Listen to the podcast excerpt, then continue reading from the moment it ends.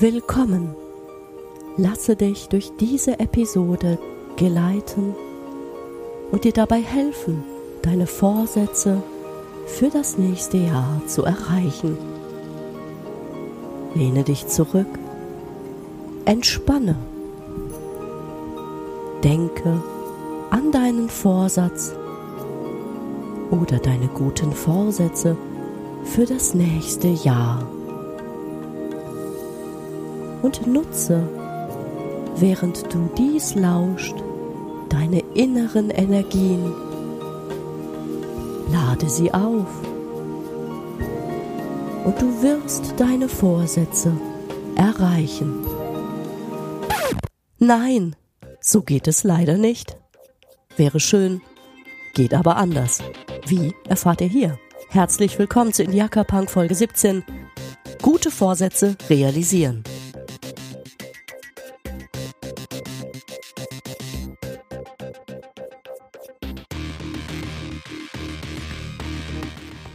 Doch bevor ich mit dem eigentlichen Thema loslege, zwei Dinge vorab. Zum einen, ähm, meine Stimme ist nicht so prickelnd, äh, schon wieder nicht. Ähm, das ist eine Erkältungsstimme mal wieder, hab mir mal wieder einen Virus aufgesackt oder was auch immer.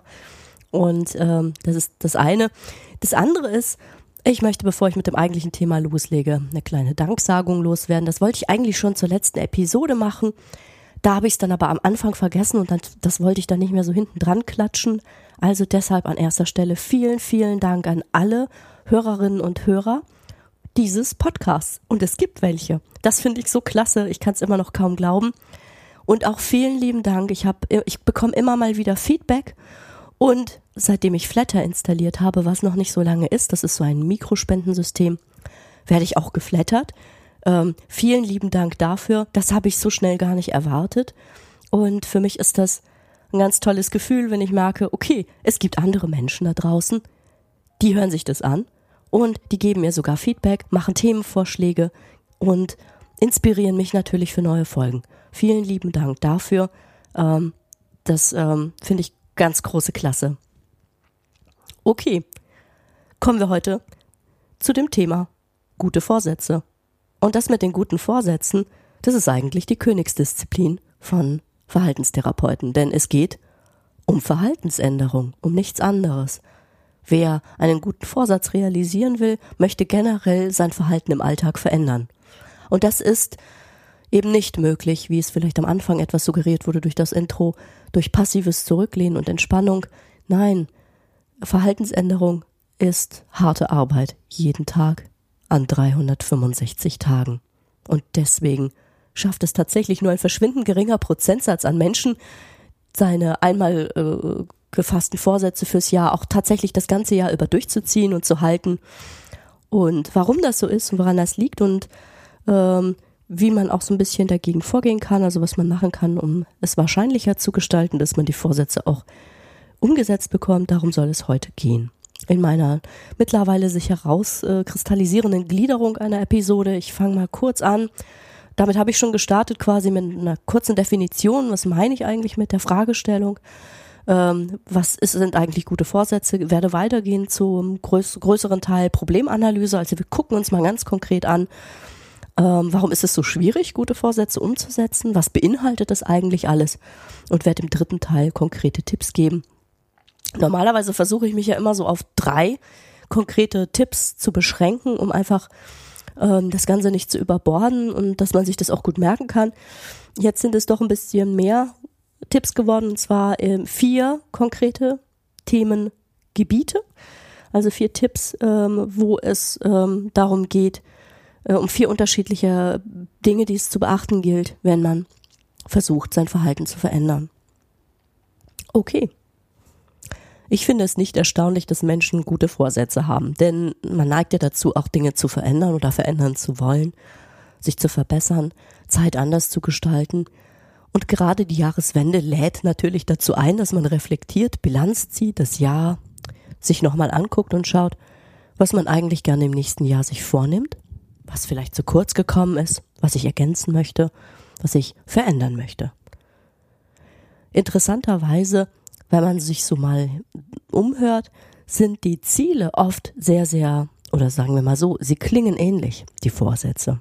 Ich habe mal in den letzten Tagen diejenigen Menschen gefragt, die mich so umgeben haben, mit denen ich zu tun hatte und habe auch mal so ein bisschen recherchiert und äh, es ist tatsächlich so, dass es äh, sich ganz viel um zwei Bereiche dreht. Nämlich der eine Bereich ist, man möchte etwas gewinnen, etwas äh, in eine bestimmte Richtung verändern, nämlich beispielsweise mehr Sport treiben oder mehr Zeit für sich haben oder mehr Zeit für die Partnerschaft oder Familie.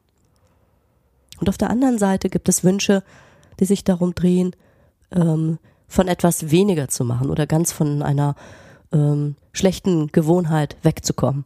Zum Beispiel keine Schokolade mehr essen oder weniger Schokolade, mit dem Rauchen aufhören oder Gewicht abzunehmen. Das heißt, man will weg von etwas ähm, oder möchte Dinge reduzieren, wobei das Gewicht abnehmen, das natürlich ein Ziel ist, äh, das mit einer komplexen Ernährungsumstellung zusammenhängt. Hoffentlich nicht mit einer Crash-Diät. Ähm, oder weniger Stress haben, das sind natürlich extrem komplexe Ziele, die man da mal eben fluffig formuliert. Ähm, während so etwas wie, ja, weniger Kaffee trinken oder mit dem Rauchen aufhören erstmal gut und einfach klingt, weil man muss ja gar nichts groß umstellen. Man muss doch eigentlich nur was weglassen. Ja, von wegen. Was macht man denn dann, wenn man das weglässt? Warum fällt es so schwer, etwas nicht zu tun? Hm. Das liegt zum einen daran, es ist eine Gewohnheit. Wenn es auch eine schlechte ist, es ist eine Gewohnheit, es ist ein Automatismus. Es gehört zu unserem Verhaltensrepertoire und wir führen es durch, ohne darüber nachzudenken. Das ist schon lange nicht mehr in unserer wach bewussten Kontrolle, sondern es geschieht einfach. Ähm, das wissen alle, die sich irgendwann abends auf der Couch wiederfinden mit der Tafel Schokolade oder die einfach schon wieder sich eine Zigarette angesteckt haben und gar nicht wissen, wie sie das eigentlich gemacht haben. Schlechte Angewohnheiten sind Automatismen, die ähm, ganz von selbst passieren, meint man. Und der zweite Grund ist, diese Dinge sind positiv. Sie lösen bei uns meistens angenehme Emotionen aus. Schokolade ist wahnsinnig lecker. Und ehrlich gesagt, der Werbespruch Ich rauche gern ist ein Spruch, der mich extrem angesprochen hat früher. Ja, ich habe gern geraucht. Sonst hätte ich es nicht gemacht. Das heißt, ich will eine Gewohnheit, die sich eingeschliffen hat, zum Automatismus geworden ist, verändern und auch etwas mir wegnehmen, was mir eigentlich Freude bereitet. Und das für immer. Reduziert oder komplett weg. Nicht nur am Neujahrsmorgen oder am 2.1. oder am 3.1., sondern auch noch am 31.12. des Jahres. Das sind mindestens 365 Mal Versuchungen widerstehen und wahrscheinlich noch viel, viel öfter. Plötzlich ist man über das ganze Jahr Tausenden von Versuchungen. Jeden Tag ist man ähm, dazu genötigt, sich zu verändern, da eine Alternative zu finden für die Schoki, eine Alternative zu finden fürs Rauchen. Jetzt kann man ja schon leise erahnen, wie schwierig das ist. Und gerade wenn man etwas lassen möchte, ist das Problem, was macht man denn stattdessen? Psychologen unterscheiden diese beiden Arten von Zielen. Sie unterscheiden Annäherungsziele und Vermeidungsziele. Es macht nämlich, oder es ist ausgesprochen sinnvoll, daran zu unterscheiden, weil Vermeidungsziele äh, andere Strategien benötigen. Man muss viel mehr darauf fokussieren noch, wo will ich eigentlich hin. Man muss schauen, ähm, wie, durch welches Verhalten, durch welche Verhaltensänderung kann ich ein Vermeidungsziel äh, auch realisieren. Denn äh, wenn ich ein Vermeidungsziel formuliere, zum Beispiel eben weniger Kaffee trinken, dann habe ich noch lange nicht formuliert, wie ich dahin komme. Es ist wesentlich einfacher, das mit einem Annäherungsziel zu machen, zum Beispiel mehr Bewegung. Dann äh, weiß ich meistens schon, ähm, welche Form von Bewegung ich anstrebe und ich kann äh, damit arbeiten, viel konkreter schon als mit Vermeidungszielen. Der Teufel steckt auch im Detail. Wenn ich immer wieder vom äh, weniger Schokolade essen rede, dann äh, hört mein Gehirn immer nur Schokolade, Schokolade. Ähm, wir können nicht nicht hören und ähm, oder nicht nicht denken. Das heißt, die Worte werden uns mehrfach um die Ohren geschleudert und es macht äh, Sinn zu schauen, was was ist eigentlich der Grund, der dahinter steht. Was ist denn das eigentliche Ziel? Und das ist dann schon unterschiedlich bei äh, verschiedenen Menschen. Ähm, dahinter stecken ganz andere Ziele. Werden wir später bei den äh, Tipps noch sehen. Okay, fassen wir zusammen. Es gibt eine Menge, was einen Probleme beschert. Die Formulierung von Vermeidungszielen sagt mir noch nicht klar, wo ich eigentlich hin will mit meinem Verhalten. Außerdem wird meine Wahrnehmung gelenkt auf die unan oder die äh, zu verändernde Gewohnheit, wie Schokolade. Dann braucht Verhaltensveränderung bewusste Kontrolle. Das erfordert wesentlich mehr Energie und äh, Aufwand, als eine Gewohnheit durchzuspielen. Ich muss mich außerdem gegen Dinge entscheiden, die mir Spaß machen. Das ist ganz wesentlich zu wissen, denn das wird meine Strategien mit beeinflussen. Und allermeistens sind meine Ziele auch noch relativ unklar formuliert. Mehr Sport machen, was heißt das? Wann? An welchem Tag? Wie viel Zeit möchte ich jeden Tag dafür investieren? Was möchte ich dafür lassen? Und dann gibt es auch noch Feinde, die im Laufe eines Jahres, selbst wenn es schon gut läuft mit der Umsetzung der guten Vorsätze, in, den, in die Quere kommen und allen dann doch noch irgendwie ein Bein stellen. Mein Vorsatz vom, naja, es war nicht das letzte Jahr, es war eigentlich das vorletzte Jahr und ich habe das insgesamt auch äh, von Mitte des Jahres bis Mitte des Jahres ziemlich gut realisiert bekommen, also von Mitte 2013 bis Mitte 2014. Und zwar ging es da um meine um eine Ernährungsumstellung und ähm, habe so verschiedenes ausprobiert in Richtung gesunde Ernährung, wie zum Beispiel Green Smoothies zu machen und das in den Alltag zu implementieren. Das hat super geklappt. Dann kam dann doch der Feind um die Ecke, Mitte des Jahres, passierte etwas. Und der Feind besteht aus einer, sagen wir mal, schwierigen Lebenssituation beispielsweise. Man hat ein bisschen mehr Stress im Jahr als sonst. Und plötzlich passiert etwas mit den eigenen Gedanken.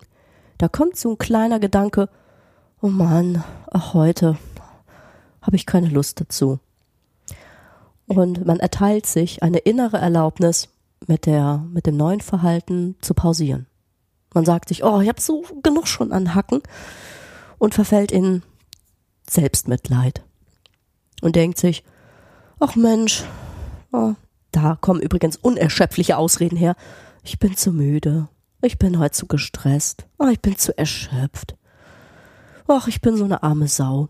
Ja, und dann fällt man raus aus einer frischen Gewohnheit, solange eine Gewohnheit noch frisch ist, und das ist sie nach einigen Monaten immer noch, laufe ich Gefahr, mir durch dieses Selbstmitleid und dieses Geben dieser inneren Erlaubnis mal auszusetzen, ähm, Jetzt weiß ich nicht, wie der Satz angefangen hat, aber egal. Es geht darum, wenn ich mir die Erlaubnis erteile und da in dem Moment meine Gewohnheit wieder durchbreche, dann kann es sein, dass ich alles andere verliere. Und schwupps hänge ich wieder in den alten, schlechten Angewohnheiten fest. Und die machen sich sehr, sehr viel schneller breit, weil die sind ja immer noch gut trainiert, oft jahrelang. Die sind stärker. Ist mir so passiert. Plötzlich sind beispielsweise meine Green Smoothies wieder aus meinem Alltag verschwunden. Und das wollte ich gar nicht. Der eigentliche Feind war also nicht der Stress in dem Leben, sondern das sind zwei Prozesse, die sich selber leid tun, man darf sich leid tun, aber die daraus folgende Konsequenz, dass man sich die innere Erlaubnis erteilt, mit einem neuen Verhalten aufzuhören, was vielleicht kurzfristig eine Erleichterung gibt, ist aber in der Tat eine Falle, die dazu führt, dass ich meine neu erworbenen Verhaltensweisen sehr schnell wieder verliere. Vor allem wird hier das ursprüngliche Ziel nochmal motivational enorm auf die Probe gestellt. Ist das Ziel wirklich erstrebenswert? Finde ich das attraktiv? Macht es Spaß? Wenn das nämlich der Fall ist, dann habe ich ein paar gute Freunde und Verbündete auf meiner Seite. Denn dann macht es eigentlich ähm, Freude, das neue Verhalten durchzuführen. Dann macht es Freude, die Erfolge zu sehen. Und dann ist es an sich schon toll, das neue Verhalten überhaupt durchzuführen, weil diese Aktivität schon als Selbstzweck dient. Das sind alles Verbündete. Und ähm, das sind alles Prüfkriterien, die ich ansetzen sollte, um die, das neue Verhalten, das ich anstrebe, wirklich nochmal auf die Probe zu stellen. Und unser motivationales System spielt eine ganz wesentliche Rolle. Wenn ich Motivation habe, dann kann ich mich gegen Widerstände durchsetzen.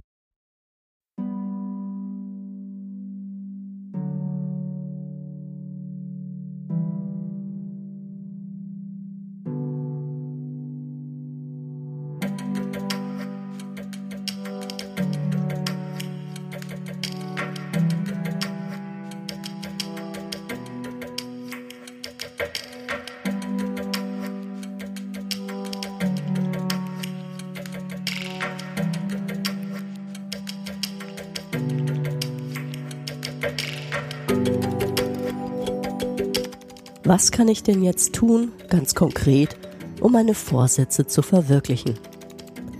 Dazu habe ich vier Themengebiete zusammengestellt. Tipp Nummer eins: Die Frage, die man sich immer zu Beginn stellen sollte, ist die Frage nach dem Warum. Was ist das eigentliche Ziel?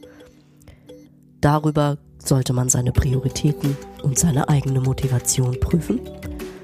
Tipp Nummer zwei wird darauf eingehen, wie ich mit Zeit umgehe und die dafür erforderliche Energie bereitstelle.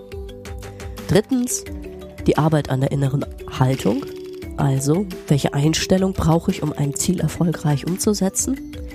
Und viertens sind natürlich auch die Emotionen wichtig. Und da geht es um die Relevanz des, äh, nennen wir es mal, Spaßfaktors.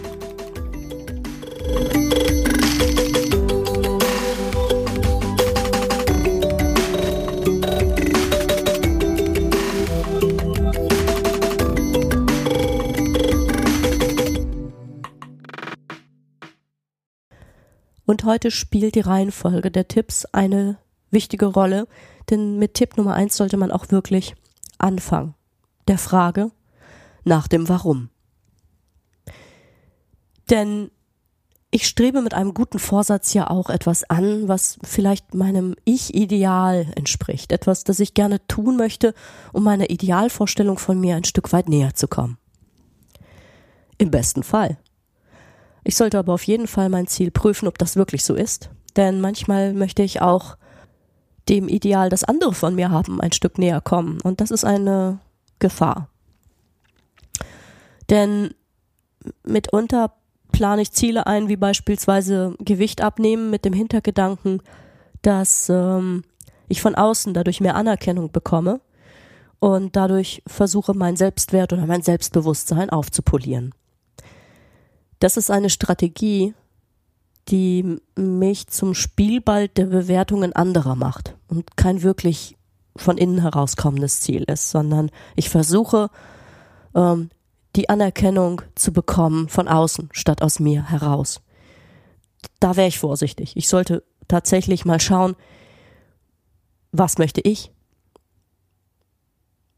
Wie wichtig ist mir das Ziel, um für mich selber mit mir zufriedener zu werden. Nicht, dass ich etwas für andere tue, damit andere zufriedener mit mir werden.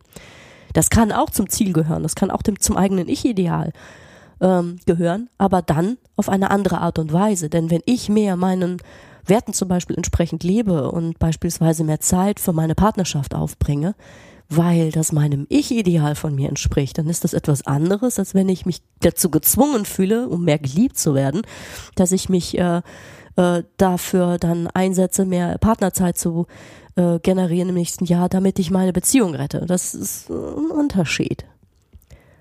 Also stellt euch die Frage, wie wichtig ist mir dieses Ziel? Warum will ich dieses Ziel überhaupt erreichen? Also ich prüfe meine eigentliche Motivation. Was steckt dahinter? Also sollte ich die Fragen beantworten, warum tue ich das? Was ist meine eigentliche Motivation? Und ist das wirklich mein Ziel, wenn ich es sehr konkret formuliert habe? Ist das wirklich mein Ziel? Will ich das? Und wie wichtig ist mir dieses Ziel? Ist es mir wirklich so wichtig, dass ich an den kommenden 365 Tagen im Jahr viel Zeit und Energie dafür aufwenden werde?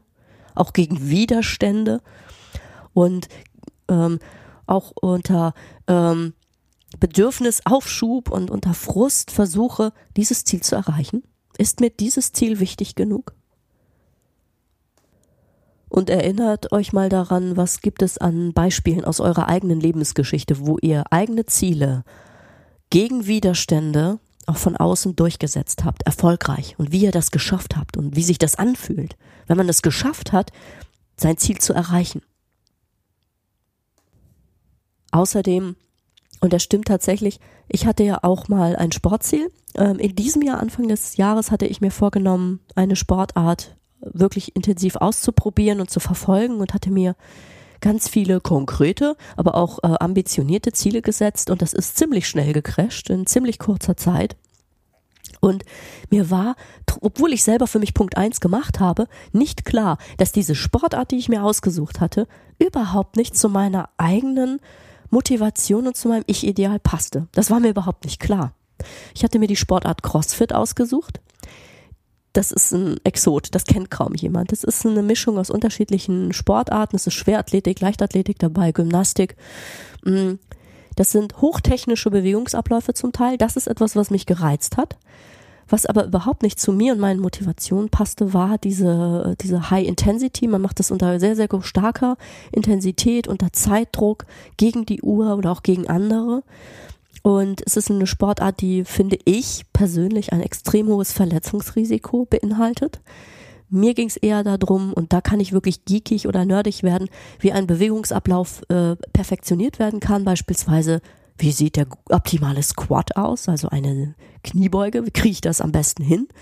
Ähm, sowas hat mich fasziniert an dieser Sportart, aber das, was die eigentliche Sportart bei der Durchführung ausmacht, das ist meistens ein Workout of the Day, wird wild zusammengewürfelt, verschiedene Übungen, die man dann unter hoher Intensität und meistens unter enormem Zeitdruck ausübt, wobei die Technik, finde ich, komplett auf der Strecke bleibt.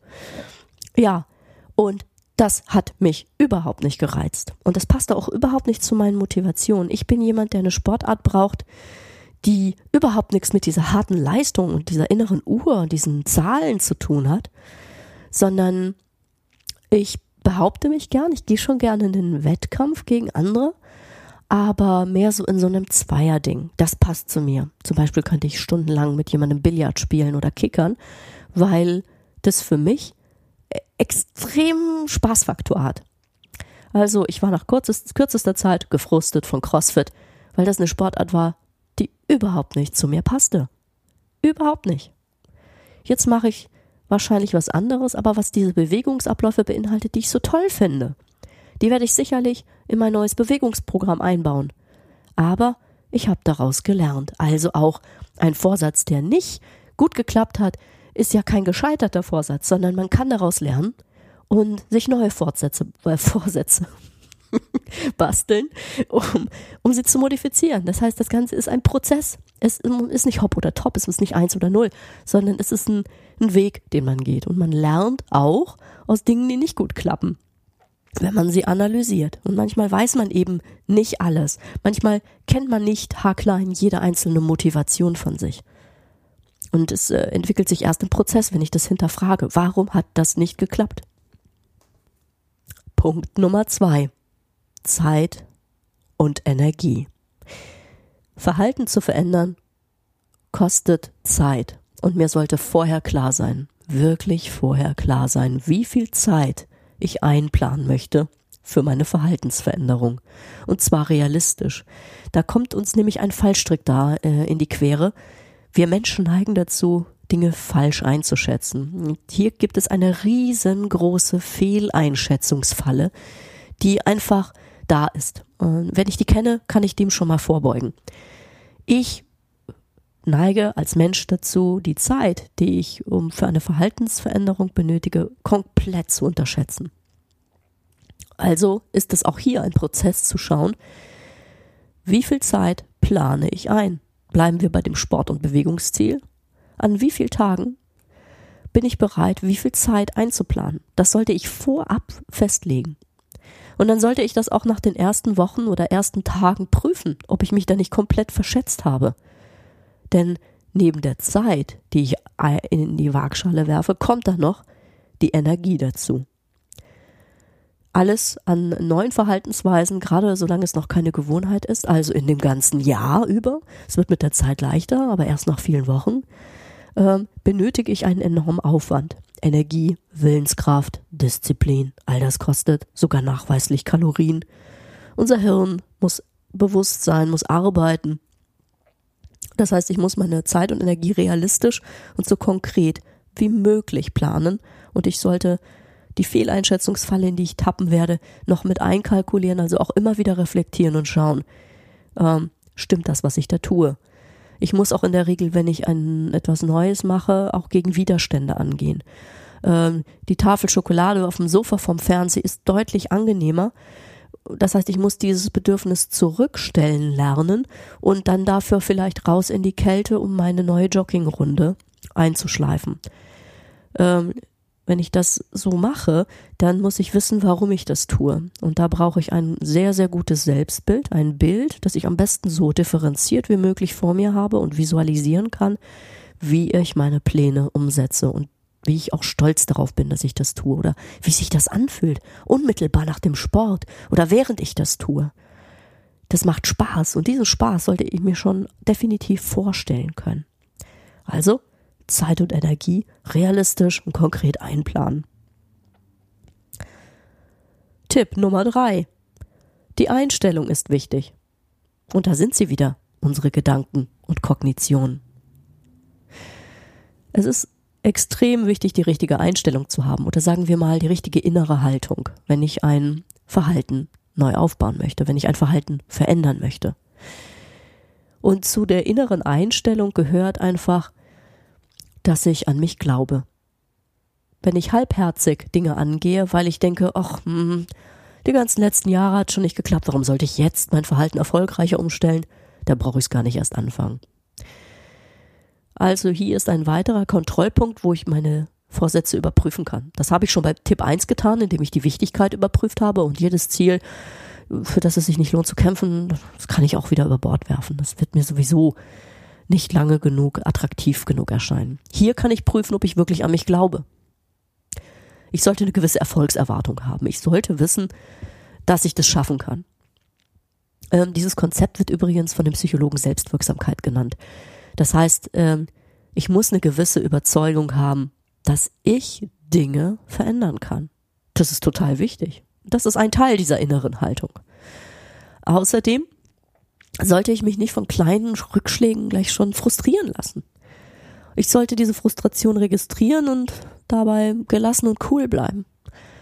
Ähm, ich habe im letzten Jahr nochmal einen Gleitschirmkurs gemacht. Also ich bin fliege Gleitschirm, bin Paragliderin, habe das vor fünf Jahren schon mal gemacht, habe das im letzten Jahr oder in diesem Jahr halt aufgefrischt. Noch ist ja der 31., wo ich das gerade einspreche. Und festgestellt, dass manche in meinem Kurs ganz schön, ganz schön schnell frustriert waren.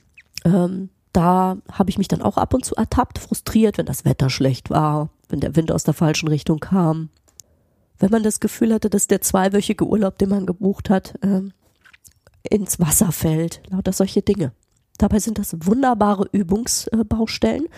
Also es ist ein ganzes Spielfeld, wo ich meine innere Gelassenheit und meine innere Haltung schulen kann, trainieren kann, um mein Ziel auch irgendwann zu erreichen. Denn auch wenn ich irgendwann als Freiflieger unterwegs bin und am Hang stehe, dann äh, muss ich gelassen bleiben. Unter Hektik und Stress passieren Fehler, die tödlich sein können. Zur inneren Haltung gehört auch Beharrlichkeit. Es ist wichtig, Dinge immer wieder zu probieren, kontinuierlich dabei zu bleiben. Und was dabei auch helfen kann, sind Leute, die, äh, ja, die einem Zuspruch geben, wo man das Gefühl hat, ey Mensch, die verstehen mich. Die unterstützen mich bei meinen Zielen und die finden das nicht lächerlich oder doof oder die reden mich nicht klein, sondern an denen kann ich mich orientieren oder die stehen auch zu mir und, und äh, stützen mir den Rücken. Ähm, ich hatte ja schon mal in früheren Episoden gesagt, dass ich keine ähm, gute Schülerin war lange Zeit, dass ich die Schule nicht gemocht habe und auch irgendwann als irgendwo in der Grundschule beschlossen hatte, Schule ist nichts für mich.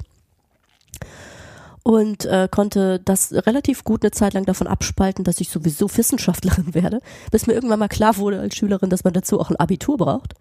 Und ähm, geholfen hat mir in der Realschule mein damaliger Klassenlehrer, den ich bei einem Klassentreffen, zehn oder 15 Jahre später, ich weiß gar nicht, wann das war, dafür nochmal wirklich so unter Tränen gedankt habe, der hat mir den Rücken gestützt damals. Der hat gesagt, Bettina, du kannst es, mach das, mach Abi. Und diese Zuspruch, diese, diese Unterstützung von außen durch ein Vorbild, das, das hat, das, das war so wunderbar. Er hatte einen riesengroßen Anteil, der Herr Philips von damals, der hatte einen riesengroßen Anteil daran, dass ich an mich geglaubt habe und dass ich das getan habe und dass ich mein Abi gemacht habe. Zusammenfassend ist die innere Einstellung, die Haltung, die ich jeden Tag äh, an den Tag lege, komplett wichtig. Ich sollte an mich glauben. eine gewisse Gelassenheit etablieren, eine gewisse Beharrlichkeit. Und ich sollte mir Zuspruch holen von Leuten, ähm, die ich auch wirklich ernst nehme als Autorität. Ja, und kommen wir jetzt zu Tipp Nummer vier. Ja, auch die Emotionen sind wichtig. Keine Frage. Wir sind emotionale Wesen. Wir können nicht alles mit Ratio steuern. Das wäre auch falsch, weil dann würden wir vielleicht auch gegen innere Bedürfnisse arbeiten. Und ähm, das äh, würde uns die Umsetzung von guten Vorsätzen erschweren. Die Emotion ist total wichtig und es ist auch ein Prüfstein. Ich kann meine Emotionen als Prüf Prüffaktor nutzen, um zu schauen, ob die guten Vorsätze auch wirklich gut sind, ob die wirklich zu mir passen. Ähm, und ja, die Umsetzung neuer Verhaltensweisen ist schon hart genug und ich sollte auf jeden Fall den Spaßfaktor dabei nicht ausblenden. Was bedeutet das? Das Ziel, das ich mir fürs nächste Jahr auserkoren habe, sollte in mir wirklich positive, angenehme Gefühle wecken. Es sollte eine Vorfreude aufkommen, die ich brauche, um mich zu motivieren, auch in harten Zeiten. Auch hier ist wieder ein Prüfstein, ein emotionaler, wo ich gucke, habe ich wirklich das richtige Ziel gewählt? Oder muss ich das nochmal ein wenig modifizieren? Es sollte letztlich mich in meiner Lebensqualität ja auch unterstützen. Und das kann es nur, wenn es mittel- und langfristig positive Effekte hat, emotional. Das heißt, wenn ich irgendwann Freude habe an den Effekten, an den Ergebnissen, die ich erziele, wenn ich Freude habe, ähm, irgendwann an der Aktivität, sei es nun die Bewegung, die sollte wirklich erstrebenswert sein und wirklich auch ähm, gute Emotionen auslösen. Und dann ist die Wahrscheinlichkeit auch sehr groß, dass ich es schaffen werde, eine neue ähm, Gewohnheit zu etablieren. Dann wird das Ganze irgendwann auch mit der Zeit immer leichter und vor allem immer angenehmer. Und dann habe ich eine neue Gewohnheit, die auch Spaß macht und die auch noch gesund ist, die ich aktiv erreichen kann und an deren Ergebnissen ich mich erfreue, die Spaß macht.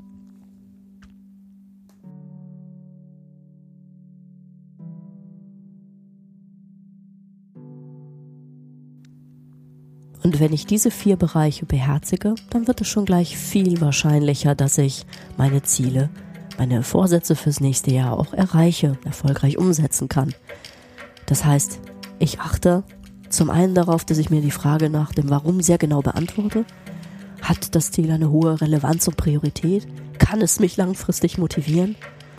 Ich prüfe meine Zeit und meine Energiereserven, plane realistisch und konkret. Ich arbeite drittens an meiner Einstellung und inneren Haltung und viertens, vergesse bitte den Spaßfaktor nicht, der relevant ist. Und dann klappt's auch mit den Vorsätzen.